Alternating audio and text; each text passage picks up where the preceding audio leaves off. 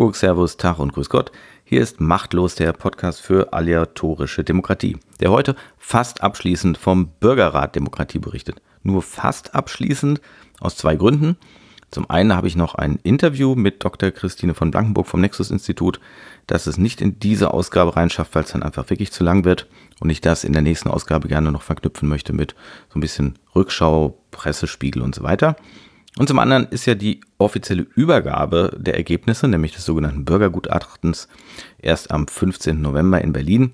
Da werde ich auch dabei sein. Ob es sich lohnt, darüber dann noch zu berichten, wird man sehen. Äh, jedenfalls ist der ganze Prozess ja noch nicht abgeschlossen. Von daher schließe ich den heute auch nicht wirklich ab. Äh, aber sozusagen das Highlight ist natürlich jetzt gewesen, denn der ausgeloste Bürgerrat hat getagt. Ja, was gibt es daraus heute? Als erstes ein Gespräch über die Arbeit der irischen Citizens Assembly. Dann Einblicke in die Arbeit der Ausgelosten im Bürgerrat Demokratie, indem sie einfach mal Ergebnisse von ihren Tischgruppen vorstellen. Eine kurze Rede von Günter Beckstein, dem ehemaligen Ministerpräsidenten von Bayern, der als ehrenamtlicher Vorsitzender des Bürgerrats fungiert hat und, naja, der Promi-Ansprechpartner für die Medien war, sage ich mal. Und dann gibt es auch noch eine kurze Rede von Gisela Erler, Staatsrätin für Bürgerbeteiligung in Baden-Württemberg. Die hatte ich bereits auch in unserer zweiten Folge des Podcasts schon mal drin, weil sie damals bei der Allianz Vielfältige Demokratie gesprochen hat und das war sehr interessant.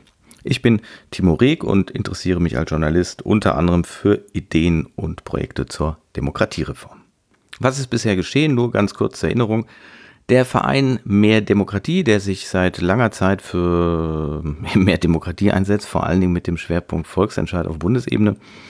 Dieser Verein Mehr Demokratie und die Schöpf-Lien-Stiftung haben gemeinsam die Idee entwickelt, mit einem ausgelosten Bürgerrat mal so ein bisschen Schwung in die Diskussion zu bringen. Es ist ja unübersehbar, dass die Politik ein Update braucht.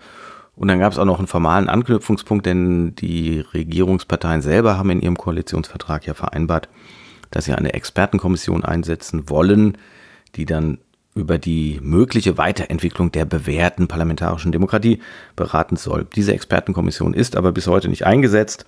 Und ob jetzt eine Expertenkommission dann hinterher so viel Neues bringt, das äh, ja, sei mal mit einem ganz großen Fragezeichen versehen.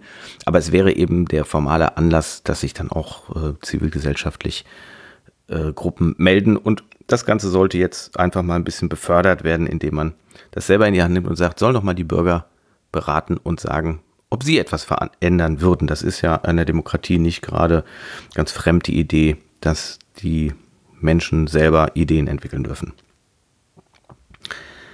Ähm, los ging das Ganze dann wahrnehmbar äh, über Regionalkonferenzen in verschiedenen Orten in Deutschland. Und darüber habe ich in der vierten Ausgabe dieses Podcasts berichtet. Da war unter anderem Ministerpräsident Bodo Ramelow zu hören. Der ist ein großer Fan direkter Demokratie. Das ist da direkt zu hören nach dem Gespräch von oder mit Antoine Verne, äh, mit dem ich ja über den Grand Debat in Frankreich gesprochen habe.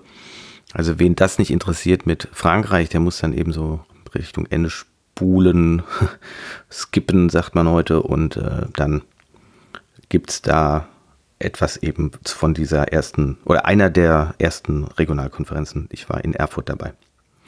Und in diesen Regionalkonferenzen, zu denen sich einfach interessierte Bürger melden konnten, um da mitzumachen und zu denen auch immer Politiker eingeladen waren, damit es sozusagen direkt auch schon ein Gespräch geben kann miteinander. Aus diesen Regionalkonferenzen wurden dann eben Themen und Fragen ähm, gewonnen, die vom Vorbereitungsteam dann so aufbereitet wurden, dass sie mit in die Beratungen des dann ausgelosten Bürgerrats eingeflossen sind, der natürlich auch seine eigenen Ideen einbringen konnte. Und dieser Bürgerrat bestand nun aus 160 Menschen aus ganz Deutschland. Das war ein sehr aufwendiges Losverfahren, denn die Daten dazu liegen ja immer bei den Einwohnermeldeämtern. Die sind bei den Kommunen, die gibt es nicht landesweit oder gar bundesweit. Klammer auf zum Glück, Klammer zu. Wobei es liegen natürlich in Wirklichkeit genug Daten irgendwo rum. Stichwort Rentenkasse oder sonst was. Ähm, es war jedenfalls dadurch ein sehr aufwendiges Verfahren. Man musste erstmal gucken, wenn man 160 Bürger haben will, wie verteilt sich das über die Bundesländer, wie verteilt sich das über Großstädte und über ländliche Regionen, Dörfer, wie auch immer. Und dann wurden da wiederum entsprechende Orte ausgelost und angefragt. Und da hat längst nicht jeder Ort, nicht jede Kommune mitgemacht. Ähm, da gab es auch Verwaltungen, die sehr hartnäckig ähm, diese Daten verweigert haben, sodass die dann nicht mitmachen konnten und man dann bei anderen wieder schauen musste. Ähm, jedenfalls hat es geklappt. Am Ende hatte man genug Leute ausgelost, eingeladen und Zusagen, dass eben 160 Menschen wirklich aus ganz Deutschland äh, zusammengekommen sind. Ein, eine wirklich bunte Mischung kann ich aus eigener Anschauung sagen und es gibt ja auch eine Begleitforschung dazu und es wird das alles noch sicherlich sehr genau aufgedröselt werden, aber ich sag mal, das ist immer so die Hauptkritik gleich. Äh, natürlich, dadurch, dass es keine Verpflichtung gab, eine gewisse Selbstselektion ist immer dabei, logisch, aber es war schon eine sehr bunte Mischung und äh, sicherlich viel bunter, als wir das sonst in vielen Versammlungen haben. Ja, jedenfalls sind diese ausgelosten Bürger dann für zwei Wochenenden, ähm, zweimal Freitag, Samstag, nach Leipzig eingeladen worden, um dort über die Entwicklung der Demokratie zu beraten. Und das Verfahren war nicht wirklich nach Planungszelle, wie ich das am Anfang behauptet habe, weil es auch in der ursprünglichen Konzeption so benannt war, sondern sagen wir einfach mal, das war jetzt Bürgerrat nach dem irischen Modell. Das ist inzwischen doch so ein gewisser äh, Topos geworden. Äh, ohne da jetzt aufs, auf die Details einzugehen, ich schreibe da nochmal einen Text für unsere Website aleatorischedemokratie.de. Es gibt ja auch noch Bürgerräte nach dem Vorarlberger Modell und so weiter. Hier jedenfalls klarer Unterschied, sage ich mal, an den Tischgruppen, wo die Bürgerinnen und Bürger dann immer miteinander gesprochen haben, gibt es eine Moderation. Es gibt zwar Planungszellen ja nicht. Und es war keine strikte Abstimmung gegenüber der Presse und auch nicht untereinander. Äh, sonst hätte ich ja auch gar nicht da sein können. Wir durften uns natürlich nirgends einmischen und es gab diverse Verhaltensregeln, was wir alles nicht machen dürfen. Aber grundsätzlich konnten wir ja eben sehen, was dort passiert und äh, die öffentlichen Inputs haben wir sowieso mitbekommen können. Äh, das ist bei der Planungszelle etwas anders. Da sind zumindest sämtliche Beratungen, auch Ergebnispräsentationen und so weiter während dieses Prozesses nicht öffentlich, wird zwar alles hinter dokumentiert, aber in der Zeit ist sozusagen Closed Job. Da sind die ähm, Bürgergutachter, die, die Juroren, die Ausgelosten eben wirklich äh, ganz unter sich. Und in diesen kleinen Gruppen, da darf auch noch nicht mal ein Mitarbeiter vom Team oder so dabei sein. Auf diese Unterschiede gehe ich irgendwann nochmal ein. Da bin ich auch sehr gespannt, was die Begleitforschung ergibt und die weiteren Diskussionen und so. Klar ist jedenfalls, ähm, die Argumentation der Veranstalter hier war auch, ohne Moderation an den Tischen kann man so breit angelegte Themen gar nicht in der kurzen Zeit bearbeiten. Da war also sozusagen nötig, dass es ähm, immer mal wieder zusammengefasst wird. Jedenfalls war dadurch ein gewisser Trubel dort, es waren andere Pressevertreter da, es war ein Filmteam dort, es wird eine Dokumentation geben, die auch einzelne ähm, Protagonisten, einzelne äh, Ausgeloste begleitet haben, also schon zu Hause und auch hinter begleiten wird. Ähm, das, da bin ich ehrlich gesagt gespannt drauf, was dabei rauskommt. Jedenfalls war ich dann dort an diesem vierten und letzten Tag, also ähm, bei den Abschlussberatungen und dann Abstimmungen und naja, Verabschiedungen und so weiter. Dieser Tag begann mit einem Skype-Interview oder Skype-Gespräch mit Dr. Rachel Walsh. Sie ist Rechtswissenschaftlerin in Dublin und gehörte damals zur Expertengruppe bei der Citizens Assembly für den, für den Teilbereich ähm, Beratung über das Abtreibungsrecht. Von diesem Gespräch hören wir jetzt zunächst einen Ausschnitt von äh, etwa 15 Minuten. Es gibt dabei auch jeweils eine Übersetzung. Der männliche Moderator, den wir als erstes hören, das ist Jakob Birkenhäger von IFOC, einem der beiden veranstaltenden Institute oder durchführenden Institute. Die Kollegin, die dann zu hören ist, ist Dr. Christine von Blankenburg vom Nexus-Institut, mit der ich, wie gesagt, dann auch noch ein Gespräch geführt habe, das es beim nächsten Mal gibt.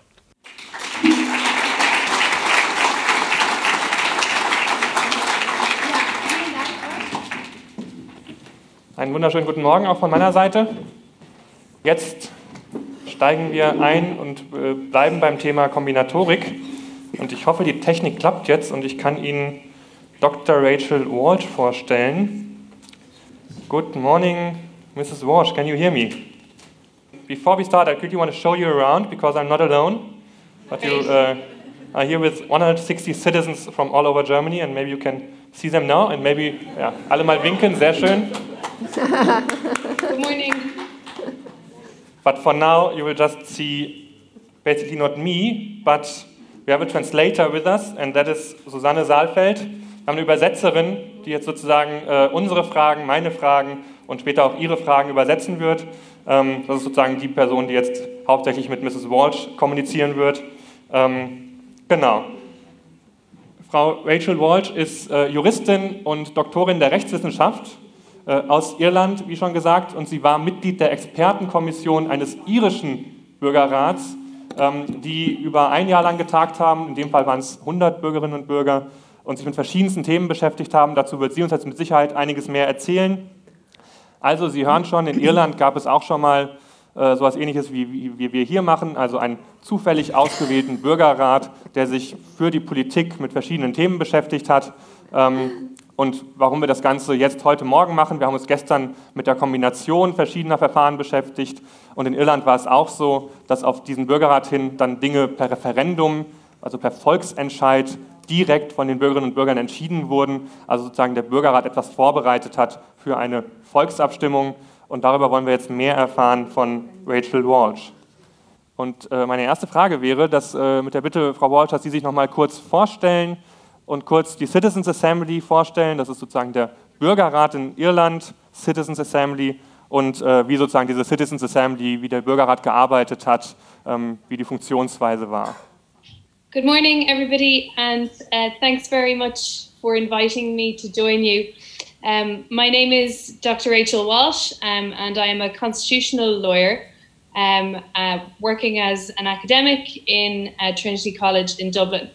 And in uh, 2016, I was appointed to the expert advisory group of our Citizens Assembly.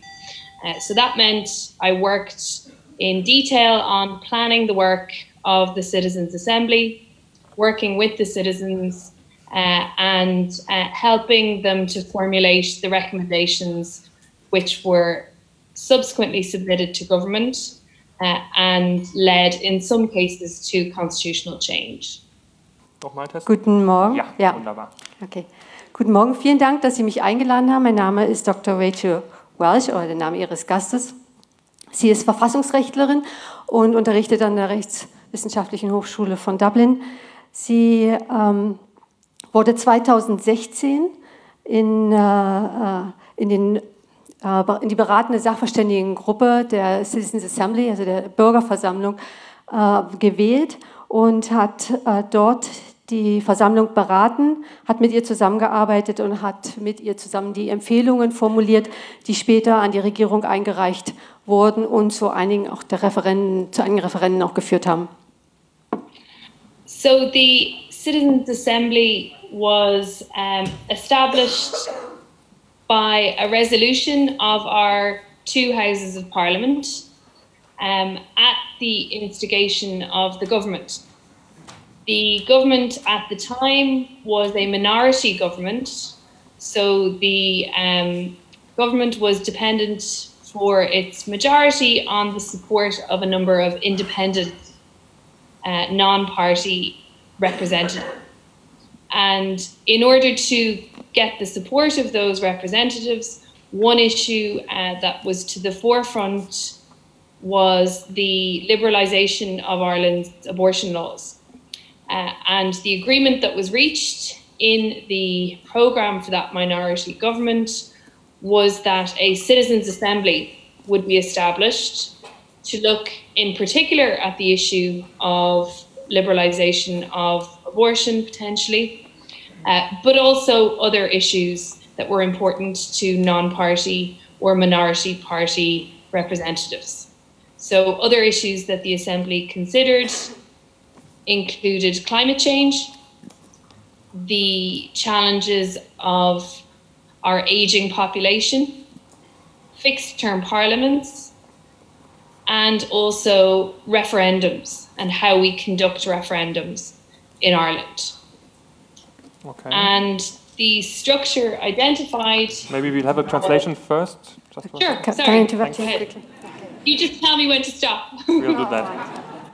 Die Bürgerversammlung wurde durch die Regierung angeregt, äh, nicht ganz allein auf ihrer Grundlage ihrer eigenen Empfehlung, sondern es war damals eine Minorität, also eine Minderheitsregierung, die wir in Irland hatten nach den Wahlen und äh, die dazu führte, dass äh, andere kleinere Parteien und unabhängige Vertreter einbezogen werden mussten, um die Regierung zu bilden. Und um hier eine Einigung zu finden, eine Koalition zu finden, wurde äh, die Frage der Liberalisierung des Abtreibungsrechts angesprochen. Das war eines der Kernpunkte, eine der Kernforderungen der kleineren Parteien. Und in diesem Zusammenhang stand auch die Forderung, dass eine Bürgerversammlung geschaffen wird. Innerhalb eines bestimmten Zeitraums sollte sie eingerichtet werden und sie sollte beauftragt werden, genau diese Punkte, die Liberalisierung des Abtreibungsrechts, aber auch andere Sachen zu untersuchen. Dazu gehörten Aspekte oder Fragen auch zum Klimawandel, eine zunehmend äh, alternde Gesellschaft, äh, darüber hinaus die Laufzeit der, des Parlaments oder die, oder, und auch die Umsetzung und die Durchführung von Referenten in Irland. Und so kam es zu der, ähm, zur Schaffung der, der Bürgerversammlung in Irland 2016. All right. So um, perhaps to note that this wasn't the first time that we had used this kind of deliberative mechanism. Um, prior to the Citizens' Assembly, we had had a constitutional convention uh, which had uh, proposed a number of items for constitutional reform. And the most notable of those was to uh, provide in the Constitution for same sex marriage. Uh, and that was done by referendum, following on from the recommendation of the Constitutional Convention. So we had had some experience uh, of this mechanism previously and some success with it. So the structure for the Assembly um, developed the structure that had been used by the Constitutional Convention previously. Uh, and basically, it involved experts giving presentations to citizens, citizens then discussing those presentations, uh, deliberating, and uh, making recommendations on the issues. Es war nicht das erste Mal, dass es so eine Form von Bürgerversammlung äh, gab oder eingerichtet wurde. Wir hatten als vor, zuvor Erfahrungen sammeln können auf diesem Gebiet. Der, äh, einer der Vorläufer oder Vorgänger war ein Verfassungskonvent, bei dem, es, bei dem eine Reihe von verfassungsrechtlichen Fragen diskutiert wurden, insbesondere die Frage der gleichgeschlechtlichen Ehe, äh, was dazu führte, dass eine Verfassungsänderung äh, beantragt wurde und auch letztlich durchgesetzt wurde. Also es gab schon einige Erfahrungen in diesem Bereich.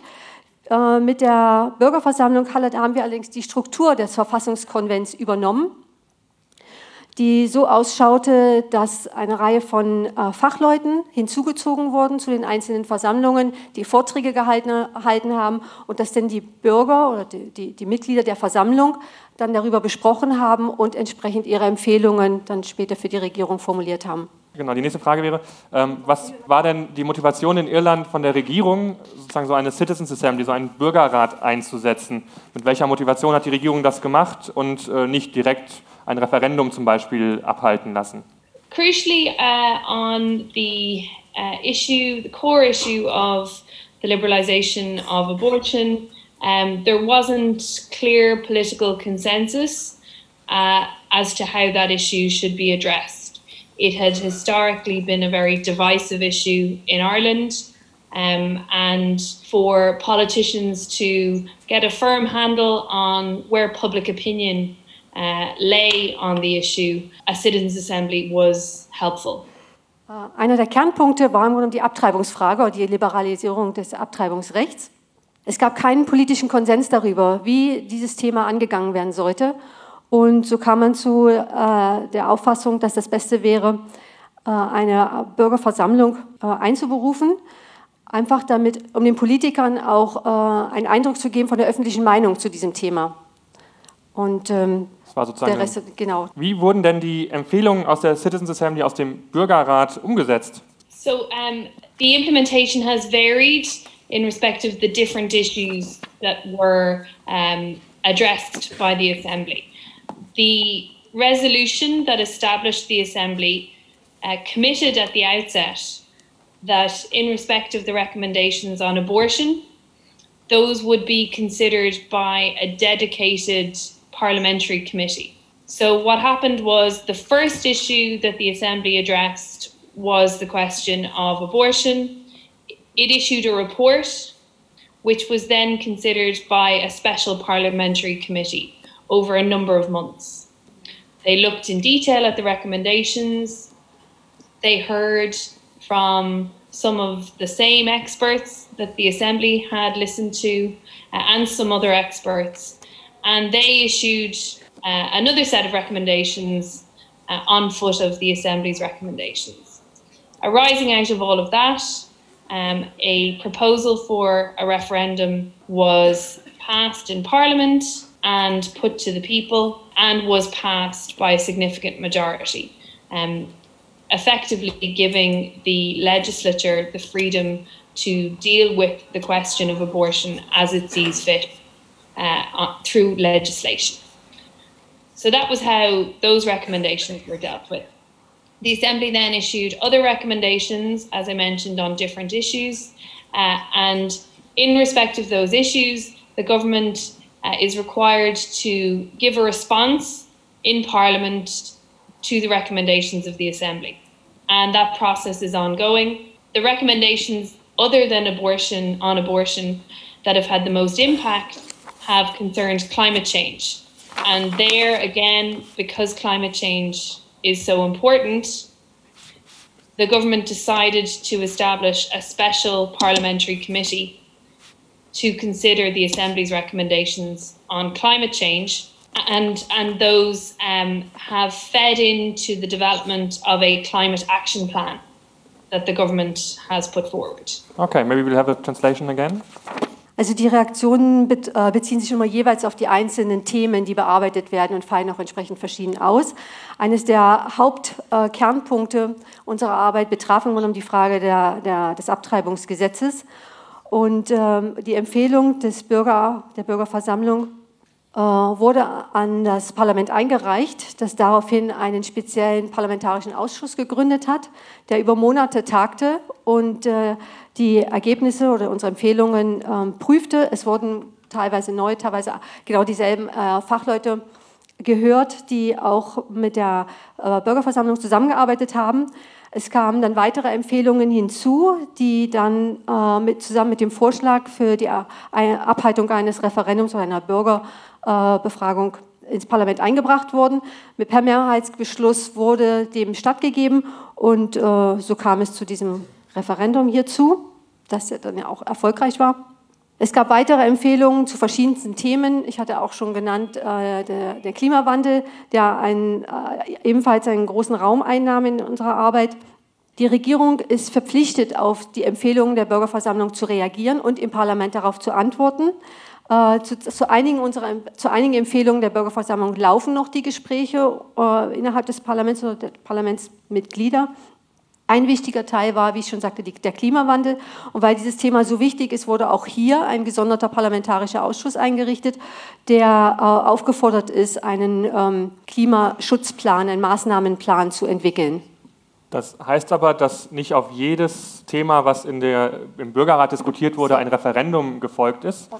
Und das wäre jetzt sozusagen die Frage, ob es Unterschiede gab zwischen den Themen, auf die ein Referendum folgte, und den Themen, wo das Parlament einfach mit den Ergebnissen weitergearbeitet hat oder eben kein Referendum, kein Volksentscheid folgte. Yeah, so um, the first Constitutional Convention solely dealt with constitutional issues. Uh, the Citizens' Assembly had a combination of policy issues and constitutional issues. And this coming year, we will have a new Citizens' Assembly on gender equality, and that will also have both policy issues and constitutional issues. In respect of the constitutional recommendations that have been made across all of the exercises, some have resulted in referendums, some have not ultimately the elected representatives have the power to decide whether a referendum is held or not. But we have had a referendum on blasphemy in the Constitution, a referendum on uh, reducing the age of eligibility for the office of president, uh, a referendum on same sex marriage, and a referendum on abortion law. All of which arose from citizen deliberative exercises. Okay. Die Verfassung gibt nun vor, dass äh, Referenden sowohl über parlamentarische als auch verfassungsrechtliche Fragen abgehalten werden können. Und danach gestaltet sich ein bisschen auch die, die politische Entscheidungsfindung. Äh, nicht alle unserer Vorschläge enden in einem, wie gesagt, in einem Referendum oder zu, äh, in einer Verfassungsänderung. Die, unser aktuelles Programm oder die aktuell laufende Bürgerversammlung beschäftigt sich mit dem Thema der Gleichberechtigung. Mann, Frau. Ähm, die Volksvertreter haben allerdings die Befugnis, also sie haben die Befugnis, etwas zum Referendum ähm, zuzulassen oder auch nicht.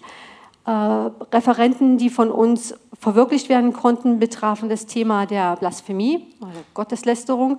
Dazu ein äh, Referendum über die Herabsetzung des Wahlalters für die Wahl des Präsidenten und zur gleichgeschlechtlichen Ehe und zum Thema der Abtreibung, wie schon genannt. Ja, die, der Aspekt der Gleichberechtigung von Mann und Frau ist im Grunde genommen auch wieder so eine Abstimmung, die sich auf, Verfassungsrecht, auf ein verfassungsrechtliches Thema be, äh, bezieht, was immer ein, auch eine größere Gewichtung hat in der Gesellschaft. Das war also ein Ausschnitt aus dem Gespräch mit Dr. Rachel Walsh aus Irland über die Arbeit der dortigen Citizens Assembly, deren Beratung ja letztlich zu Vorschlägen für Verfassungsänderungen geführt haben, die dann äh, per Volksentscheid in Irland auch angenommen wurden und über die seitdem äh, vor allen Dingen auch in Deutschland sehr gerne gesprochen wird. Ähm, und gerade weil das irische Modell, diese Citizens Assembly hier in Deutschland im Moment so präsent ist und so oft zitiert wird, empfehle ich auch nochmal die zweite Episode dieses Podcasts. Da kommt nämlich Professor David Farrell ausführlich zu Wort, der, finde ich, sehr schön, gut verständlich ähm, beschreibt, wie eigentlich da gearbeitet wurde und der vor allen Dingen auch mal auf die Details hinweist. Also, dass es eben nicht nur darum ging, auslosen, ein bisschen beraten, fertig, sondern welche Gedanken man sich gemacht hat, wie viele Schritte da nötig waren und so weiter. Das war in der zweiten Ausgabe von diesem Podcast direkt. Ich empfehle denjenigen, die es noch nicht gehört haben, da mal reinzuhören. David Farrell ist auch als äh, Bild da zu sehen. Als nächstes hören wir dann ein paar Ergebnisse aus Teilberatungen des Bürgerrats. Ähm, einfach als ein Beispiel, wie das eben ist, wenn die Tischgruppen beraten haben. Äh, hier wurde jetzt einfach nur aufgrund der Kürze der Zeit wurden die Ergebnisse nochmal für alle vorgestellt, aber nur ein paar. Das bedeutet aber nicht, dass die Details rausfallen würden, sondern diese Details sind natürlich alle notiert und die werden dann auch hinterher in dieses Bürgergutachten einfließen und dort dokumentiert werden. Also bei uns hatten wir darüber gesprochen, dass wir viele Sachen daraus mitnehmen können, aber eben nicht alle unbedingt übertragbar sind auf Deutschland. Aber eben ähm, eine Beteiligung der Bürger auf jeden Fall wichtig ist und scheinbar auch gewollt. Das konnten wir bei uns mitnehmen. Schön. Okay, ich mache hier hinten weiter. Das, welcher Tisch ist das? Äh, Tisch 18 und wir haben äh, intensiv darüber diskutiert, über die Bürgerräte und wir fanden sehr spannend, dass es in Irland dieses Format gab, vier Abstimmungen in einem Bürgerrat zu haben. Und das hatte für uns auch eine inkludierende Wirkung, weil wir sagen, wenn Deutschland so viel größer und komplexer ist und es vielleicht auch mehr Meinungen gibt als in Irland, ist diese Methode, zwischendurch Abstimmungen zu haben und das abzustufen, eine gute Möglichkeit, auch wieder Einheit und Zusammenhalt zu schaffen innerhalb eines Bürgerrates. Mhm, danke sehr.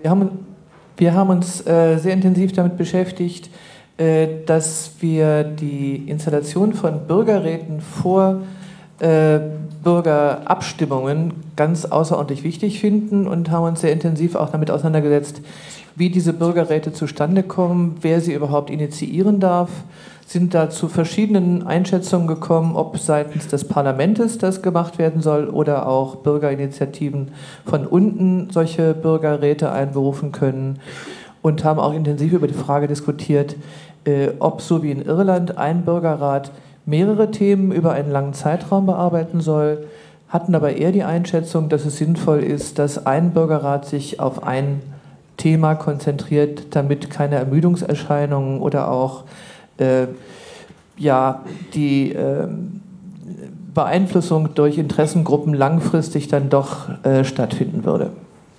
Dankeschön. Ich mache hier an Tisch 8 weiter. Ein Punkt äh, hatten wir noch besonders herausgefunden, und zwar fanden wir, dass die irische Regierung sich eigentlich einen Pluspunkt erarbeitet hat bei, ihren Bevölkern, äh, bei ihrer Bevölkerung äh, durch den Bürgerrat.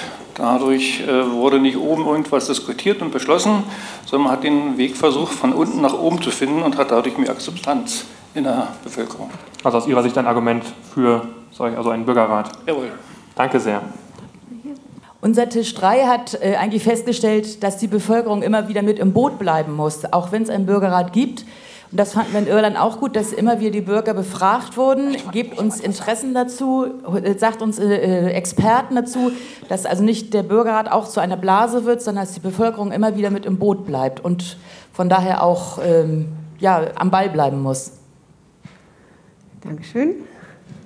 So, am Tisch 13 einen Freiwilligen, sehr schön. Nichts Neues mehr hier dazu zu tun. Ähm, wir hatten uns noch überlegt, dass wir auf jeden Fall jeder Entscheidung und jedem Bürgerrat auch genug Zeit geben, sich äh, mit dem Thema auseinanderzusetzen. Dass man sagt, äh, wenn ich drei Wochen brauche, dann kriege ich auch drei oder wenn es ein Jahr dauert, dauert es ein Jahr. Mhm. Danke sehr.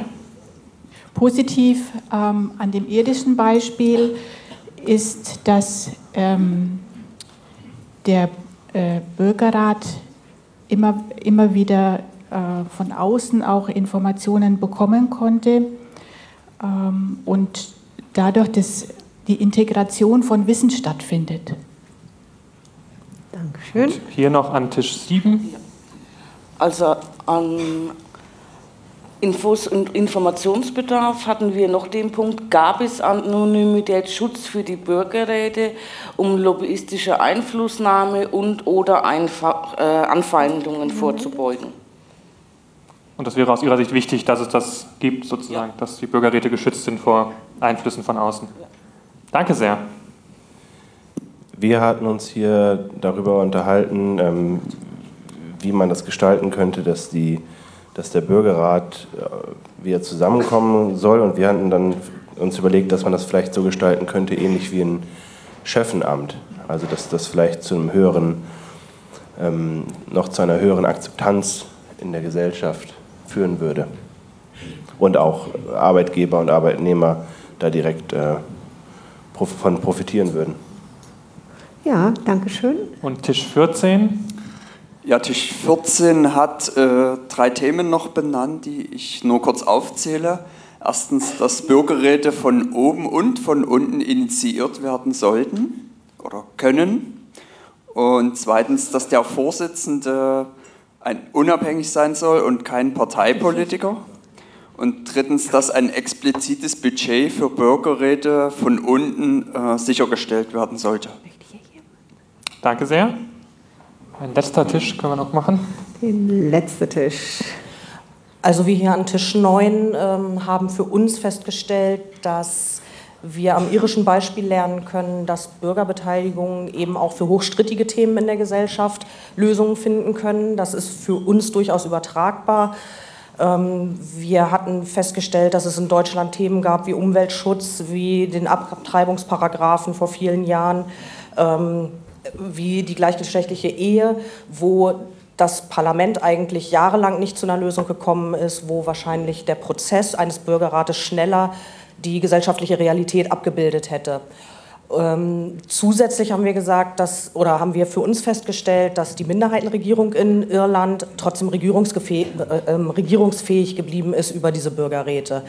Ähm, eine Minderheitenregierung, Minderheitenregierung hat es in Deutschland, soweit ich weiß, bundesweit bisher nicht gegeben und von daher glaube ich auch ein gutes Beispiel, ähm, wie Politik beweglich bleiben kann. Dankeschön. Ja, wir haben einen Überblick bekommen jetzt hier über die Tische. Wir sind nicht an allen Tischen gewesen. Äh, das würde jetzt einfach zu lange dauern, aber es ist schon eine Vielfalt jetzt deutlich geworden. Wir gehen jetzt zur nächsten Arbeitseinheit. Da kommt sie, die zentralen Empfehlungen. Zentrale Empfehlungen sind nochmal etwas anderes als die vielen Empfehlungen, die wir bisher gehabt haben.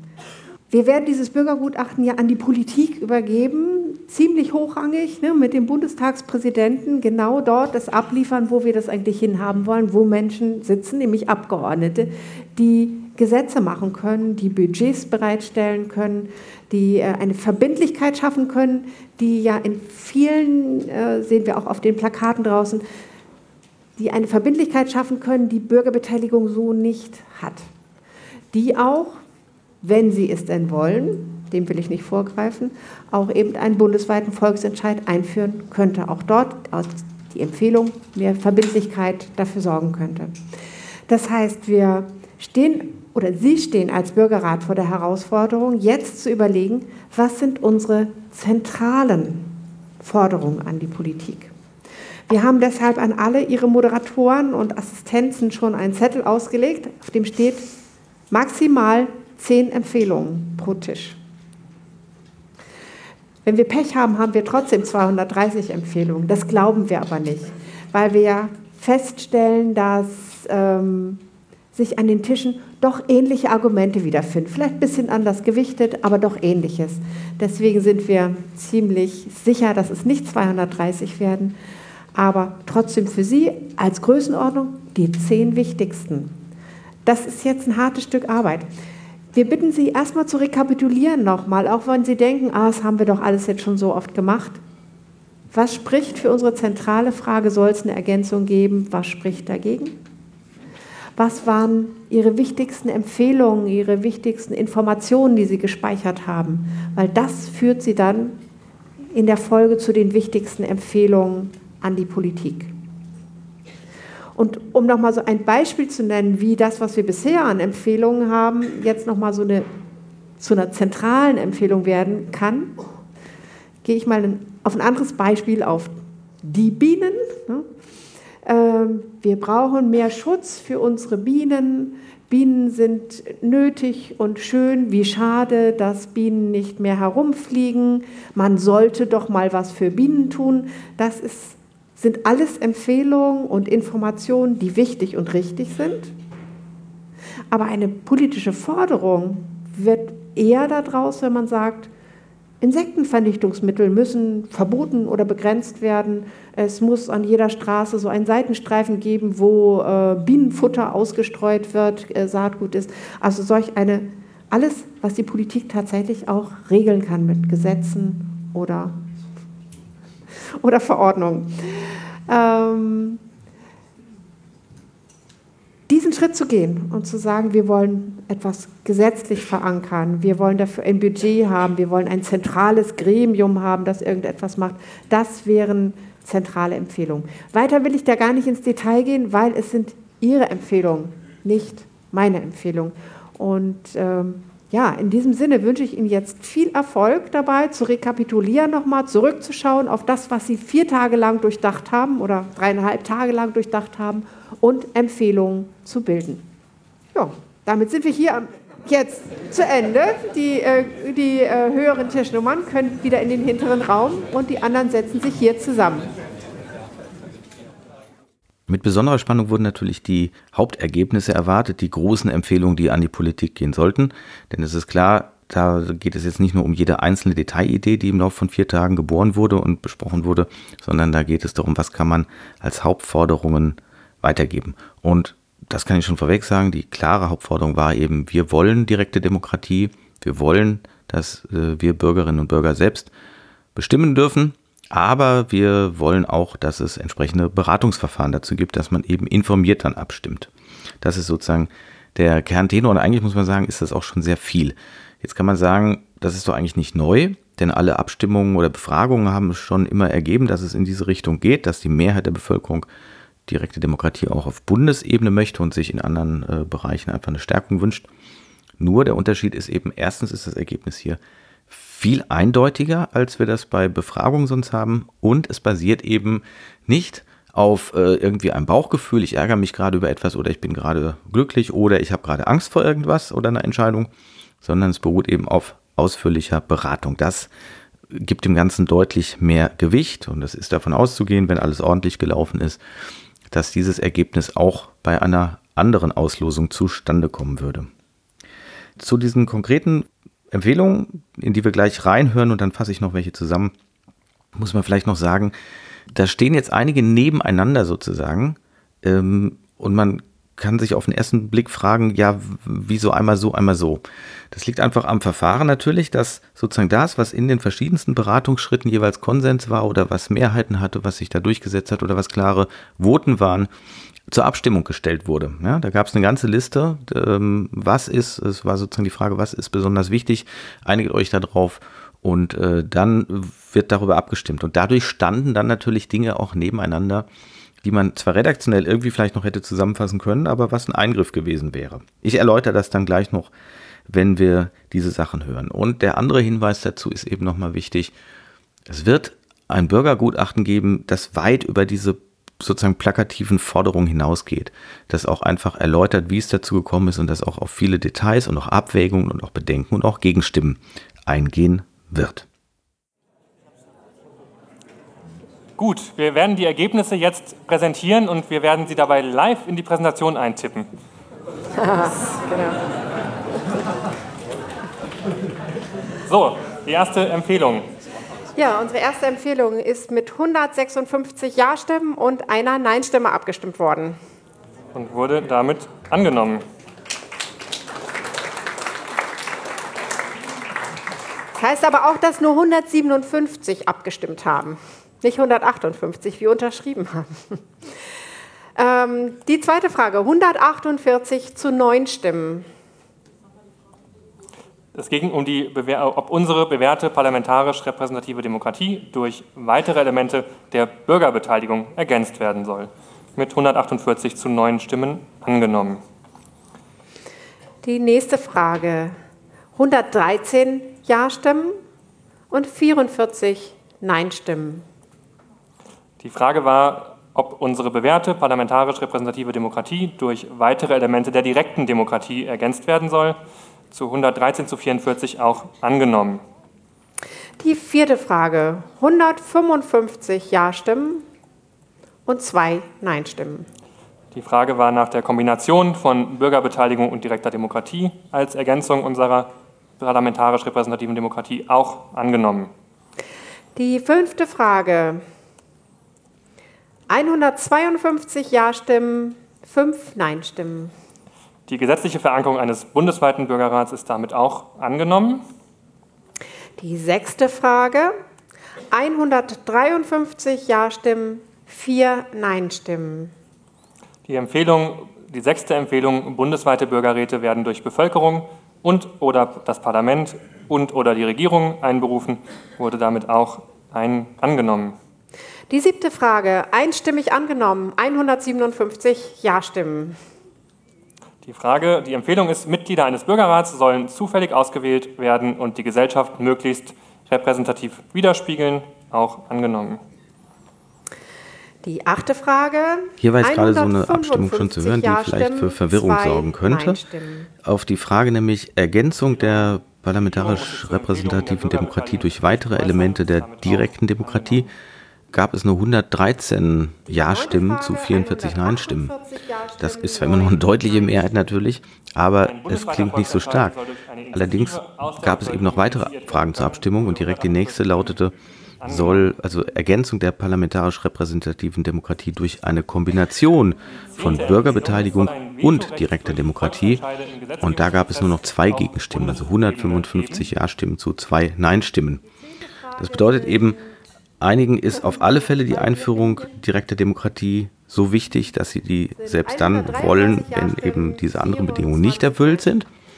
Aber sie sind der Ansicht, dass vorgeschaltete Bürgerbeteiligung, also eben deliberative Verfahren, dass man sich eine Meinung bilden kann und dass die dann auch in die Öffentlichkeit kommuniziert wird, dass es besser ist. Da war die waren fast alle dieser Ansicht. Und so ist es eben mit ein paar anderen Geschichten auch. Man musste sich sozusagen entscheiden, ist mir das so wichtig, dass ich auch da für vote, äh, obwohl ich was anderes besser finde, oder sage ich da, nee, so nicht, sondern nur, wenn folgende Bedingungen auch noch erfüllt sind. Ergebnis jedenfalls hier, ganz klares Votum, wir wollen direkte Demokratie, was bedeutet Volksentscheide, äh, Abstimmung direkt durch die Wahlberechtigten. Ähm, die Frage zwischen, ob ein Volksentscheid immer äh, vorab ein Bürgerrat braucht. Da waren zwar auch deutlich mehr dafür, 140 zu 17 Stimmen. Das bedeutet aber ein Stück weit auch, ähm, vielleicht gibt es noch andere Ideen, die dann noch mehr Stimmen bekämen, wenn sie gegeneinander konkurrieren würden. Im Moment sagen sie aus eigener Erfahrung eben, das war eine sehr gute Sache. Weitere Forderung war, es soll ein angemessenes Quorum bei Volksentscheiden geben.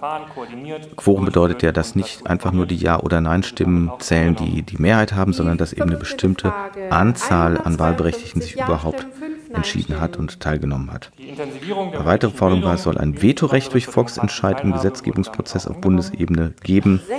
Und es wurde gefordert, dass Bürgerbeteiligung und die direkte Demokratie auch finanziell vom Staat, also aus den Steuermitteln aufkommen, gefördert werden sollen.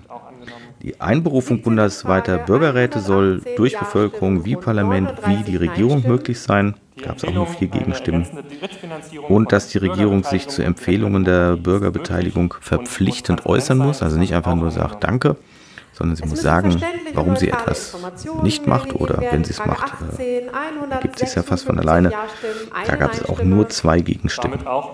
Und schließlich äh, sieht ein bisschen ab vom Schuss aus, passt aber trotzdem dazu. Es soll zur Schaffung von mehr Transparenz ein Lobbyregister auf Bundesebene geben. 153 Ja-Stimmen zu 4 Bürgerbeteiligung und direkte Demokratie erfordern bundesweit gleiche und geeignete Zugangsmöglichkeiten. Die 20. Frage, 144 Ja-Stimmen, 13 Nein-Stimmen. Ergebnisse von Bürgerbeteiligung und direkter Demokratie sollen grundsätzlich rückgängig gemacht werden können, wurde damit auch angenommen.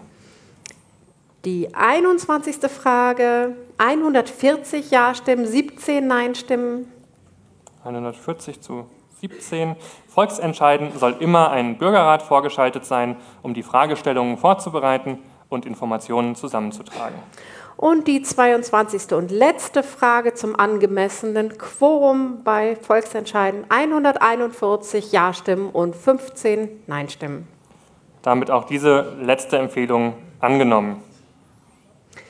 Wunderbar. Das ist Ihr Ergebnis. Herzlichen Dank.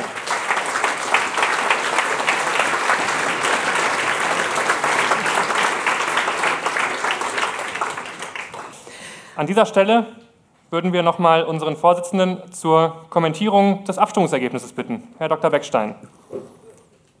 Geht's jetzt ja.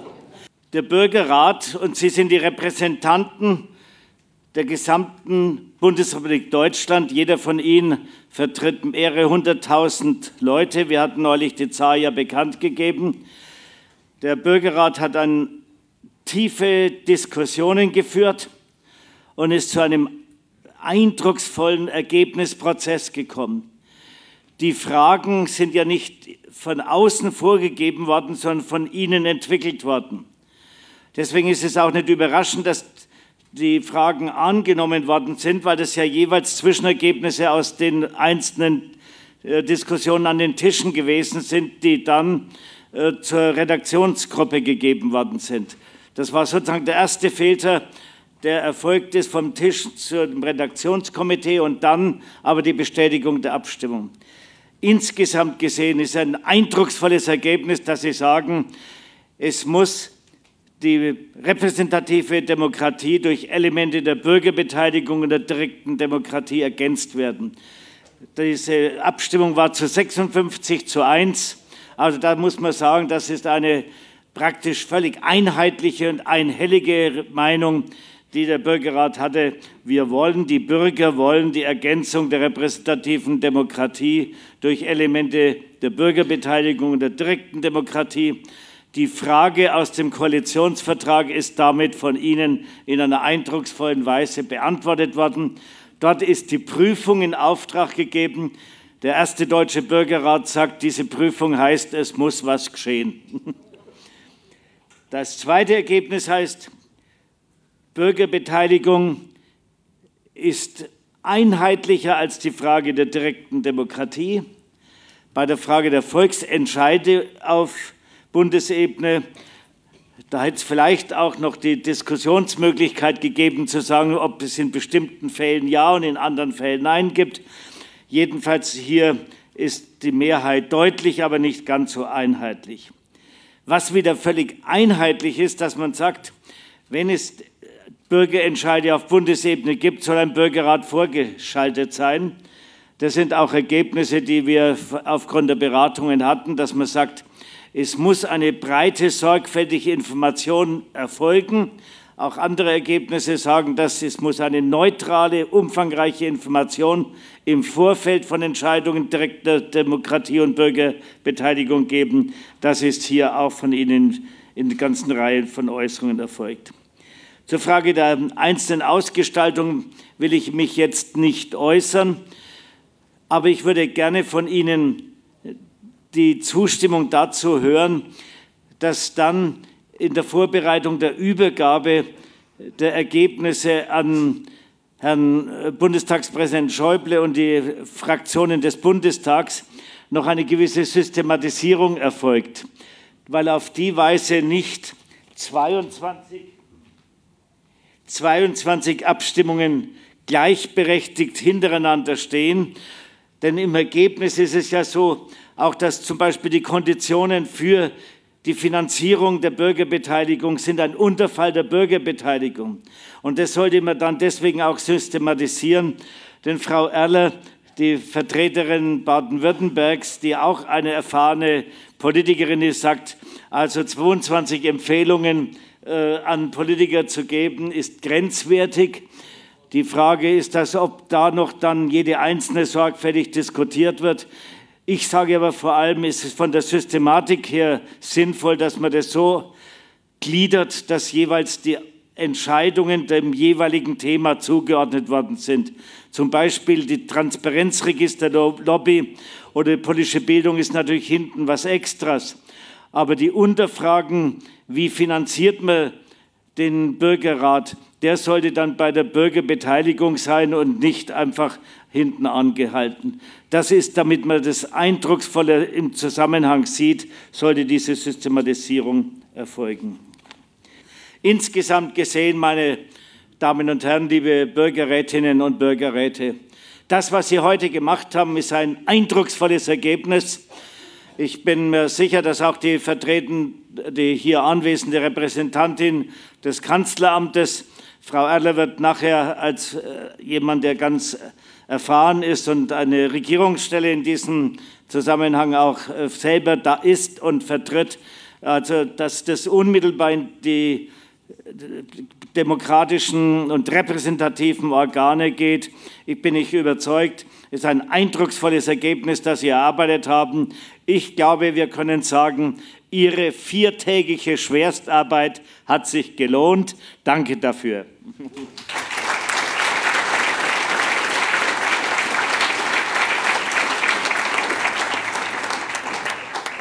Wir haben noch einen zweiten äh, Kommentar aus der Sphäre der Politik, in die wir das jetzt ja übergeben, nämlich äh, Frau Gisela Erler aus Baden-Württemberg, Staatsrätin in Baden-Württemberg für Bürgerbeteiligung wollte unbedingt auch hier dabei sein, auch bei den Empfehlungen. Und Sie haben jetzt das Wort. Ja, liebe Bürgerrätinnen, Bürgerräte und lieber Herr Beckstein, liebe Organisatoren, lieber Roman Huber und äh, die Mehr Demokratie, äh, die Frau Niert. Was soll ich sagen? Ich sage mal ganz kurz, warum ich hier stehe und warum ich glaube, dass das politisch ein ganz wichtiger Tag ist, den Sie heute hier hergestellt haben. Ich bin diese Staatsrätin bei Winfried Kretschmann, das ist ein Ehrenamt, das mache ich seit acht Jahren.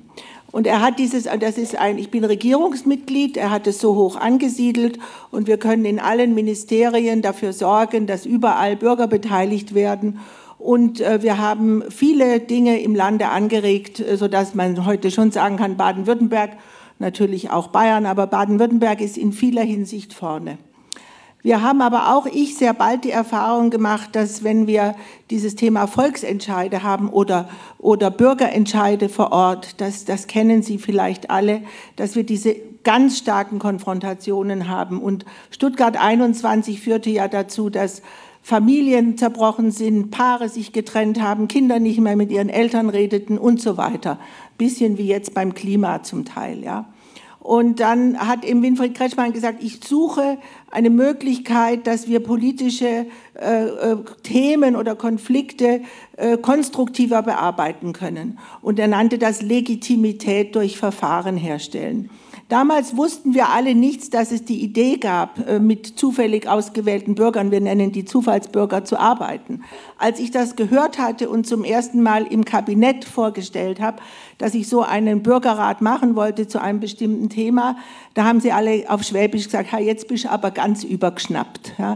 Äh, was ist denn das, ein Bürgerrat? Ja, und zufällige Bürger. Bis dann der Ministerpräsident hörte, dass die griechischen Regierungen im alten Griechenland per Los gewählt wurden. Er ist ein großer Vertreter der Antike und der Philosophie, also dann hat er das auch mit aufgegriffen. Ich will Ihnen sagen, in diesen acht Jahren jetzt haben wir, ich habe es bei uns gesehen und in vielen Ländern beobachtet, ich kenne kein Instrument, ehrlich gesagt, keine Form, die sowas möglich macht. Schauen Sie mal, wo haben wir in den letzten 30 Jahren seit der Wiedervereinigung eine Begegnung gehabt, wo intensiv zwischen Bürgerinnen und Bürgern, zwischen Ost und West und Nord und Süd und Jung und Alt und Frau und Mann geredet wurde. Das gibt es sonst nicht. Und es gibt keine so konstruktiven Formen, die auch lösungsorientiert sind. Deswegen glaube ich, dass wenn wir jetzt das weitertragen, Ihre Ergebnisse und Sie vielleicht mit mehr Demokratie und den Stiftungen zusammen sich da auch bereit erklären, das öfter mal vorzutragen in politischen Gremien, dass das eine große Kraft entfalten kann.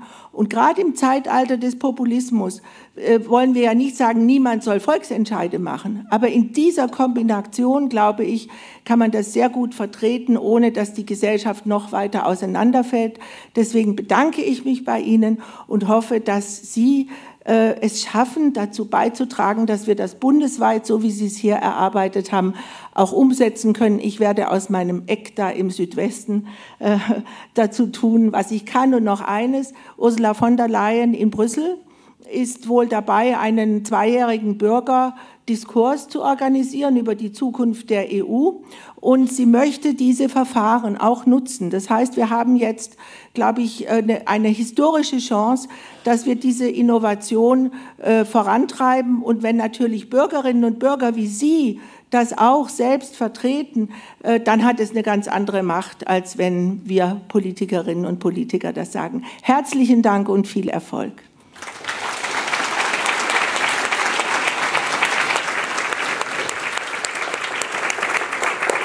Dankeschön. Das war eine schöne Ermutigung. So, nochmal hier. Gehen wir nochmal weiter hier. Kannst du weiter? Ich kann Ihnen sagen, dass von der EU-Kommission hier auch ein Vertreter anwesend war und uns beobachtet hat. Sie sehen ja, da hinten ist so eine Reihe, da sitzen allerlei Gäste. Der Herr ist jetzt schon weg, aber er fand es sehr. Nein, da ist er. Da ist er, ist noch da. Er hat sich von mir schon verabschiedet, da ist er noch. Also wir haben hier auch einen Beobachter der EU-Kommission vor Ort gehabt, also der EU.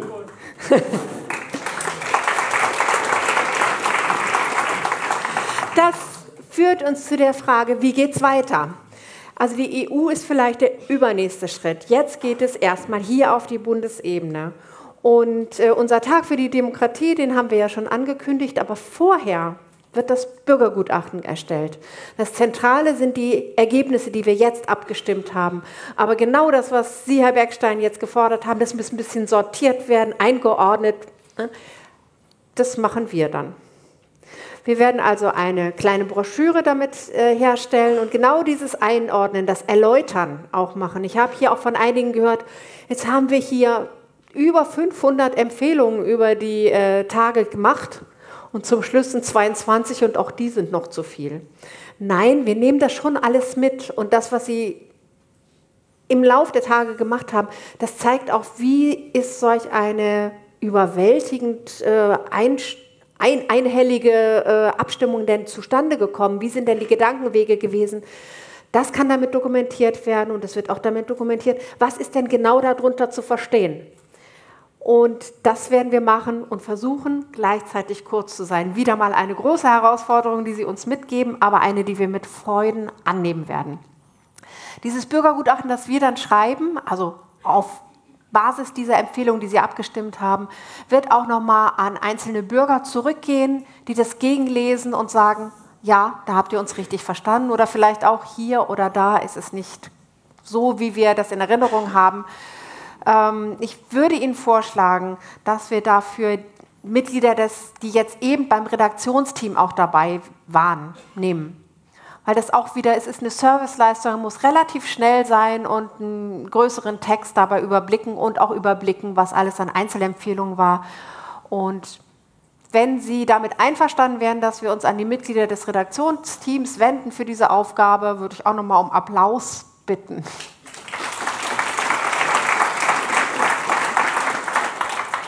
Und dieser Applaus gilt dann auch gleichzeitig an die Mitglieder dieses Redaktionsteams, dass sie diese Aufgabe übernehmen. Dankeschön.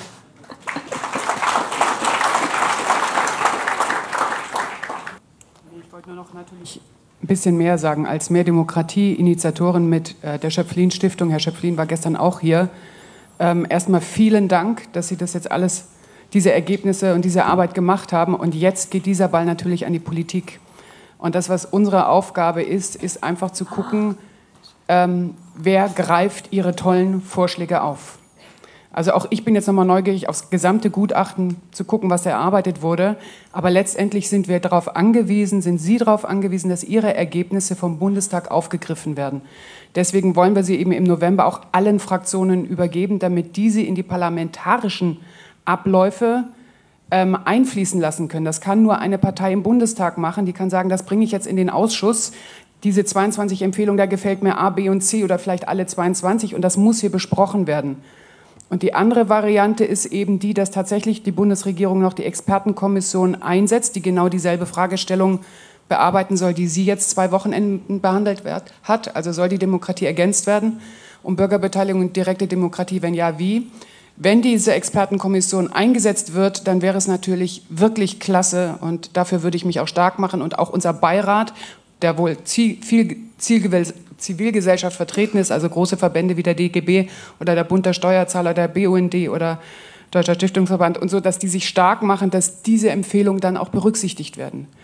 Denn ähm, die Überzeugung ist schon, dass die Demokratie unter Druck ist und wir uns alle Gedanken machen sollten, wie in Zukunft die Kluft zwischen Parlament und Bürgerschaft geschlossen werden kann und wie solche demokratischen Krafträume ähm, gebildet werden können, die die Demokratie und die Politik stärken und unterstützen. Und ich glaube, mein letzter Satz, was ich hier die letzten beiden Wochenenden erlebt hat, das hat auch mich sehr berührt. Ich glaube, wir haben so eine kleine Qualität am Zipfel, eine neue Substanz für Demokratie, für die Politik, für die Zukunft hier unserer Gestaltungsfragen. Ja, vielen Dank. Danke dir, danke sehr.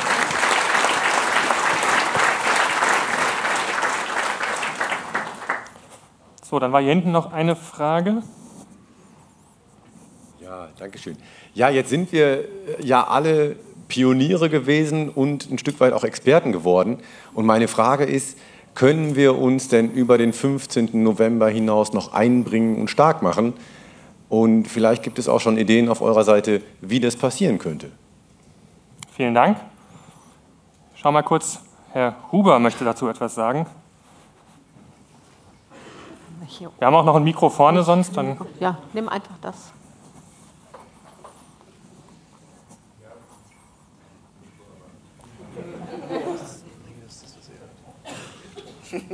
Gut.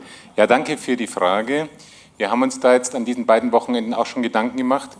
Und ich glaube, ähm, wenn es in Ihrem Interesse ist, wäre das erste Mal, dass wir eine Plattform einrichten, wo Sie sich untereinander auch vernetzen können. Weil sich ja viele jetzt auch kennengelernt haben und vielleicht auch weiter in Kontakt bleiben wollen. Das ist mal das Erste. Und das Zweite ist, dass ich glaube, dass es viel stärker ist, wenn Sie oder Einzelne von Ihnen oder auch Gruppen von Ihnen in den politischen Prozess reingehen. Ich, ich mache jetzt mal ein super Beispiel. Wenn jetzt zum Beispiel die Frau Maischberger auf die Idee kommt, über diesen Bürgerrat berichten zu können, wäre es viel besser, wenn jemand von Ihnen dort drin sitzt, als von uns, weil das viel authentischer und viel klarer ist. Wenn es eine Veranstaltung oder eine Anhörung im Bundestag geben sollte, sollte jemand von Ihnen drin sitzen.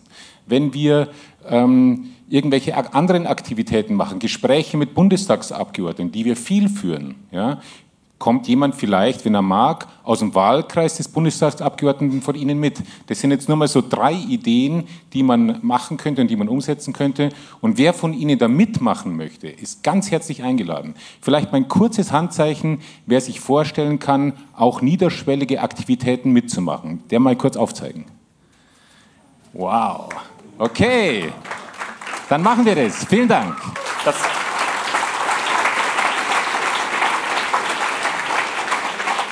Und das letzte Wort steht mir zu. Und ich will zunächst Ihnen beiden, Frau von Blankenburg und Herr Birkenhäger, danken. Sie haben in, aus meiner Sicht eigentlich fast idealerweise die Mischung gefunden zwischen straffer Führung und Aufnahme aller Initiativen aus dem Plenum, sodass sich niemand übergangen fühlen kann, sondern Sie haben alles demokratisch aufgenommen trotzdem straff geführt und den Zeitplan eingehalten. Das ist eine super Leistung. Ich will ein Danke sagen an die Tischmoderatoren, ohne deren konstruktive Bündelung das Ganze nicht geklappt hätte. Das Redaktionsteam hat sensationell gearbeitet. über 300 Vorschläge auf 20, 22 zu komprimieren, ist eine Riesenleistung. Deswegen auch herzlichen Dank. Ohne, ohne mehr Demokratie, Frau Niert, Herrn Huber und Herrn Vogel und auch Herrn Schöpflin, ohne diese Persönlichkeiten wäre das Ganze nicht möglich und nicht finanzierbar gewesen. Deswegen da auch ein herzliches Dankeschön.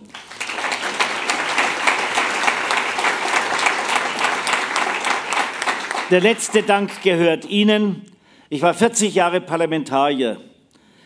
Eine derartige Disziplin habe ich, glaube ich, nie erlebt. Dass Sie sich bewusst sind, 82 Millionen Menschen geteilt durch 160 gibt 500 so und so viel tausend Personen. Wenn man nur die Wahlberechtigten nimmt, hat jeder von ihnen 387.000 Wahlberechtigte vertreten. Dieser hohen Verantwortung haben sie sich würdig gezeigt. Sie haben in einer ganz tollen Weise inhaltlich und äußerlich vom zeitlichen, aber auch vom inhaltlichen mitgemacht. Und sie haben dadurch bewiesen, dass das Instrument Bürgerrat für die Weiterentwicklung der Demokratie etwas Taugliches ist. Es war ein Experiment. Ich habe am Anfang gesagt, es ist kein Spiel, aber ein Experiment, ein Wagnis. Dieses Experiment ist geglückt und das ist Ihr Verdienst. Kommen Sie gut nach Hause, erzählen Sie davon und sind Sie ein bisschen stolz darauf, dass Sie die Pioniere für mehr Bürgerbeteiligung waren und sind.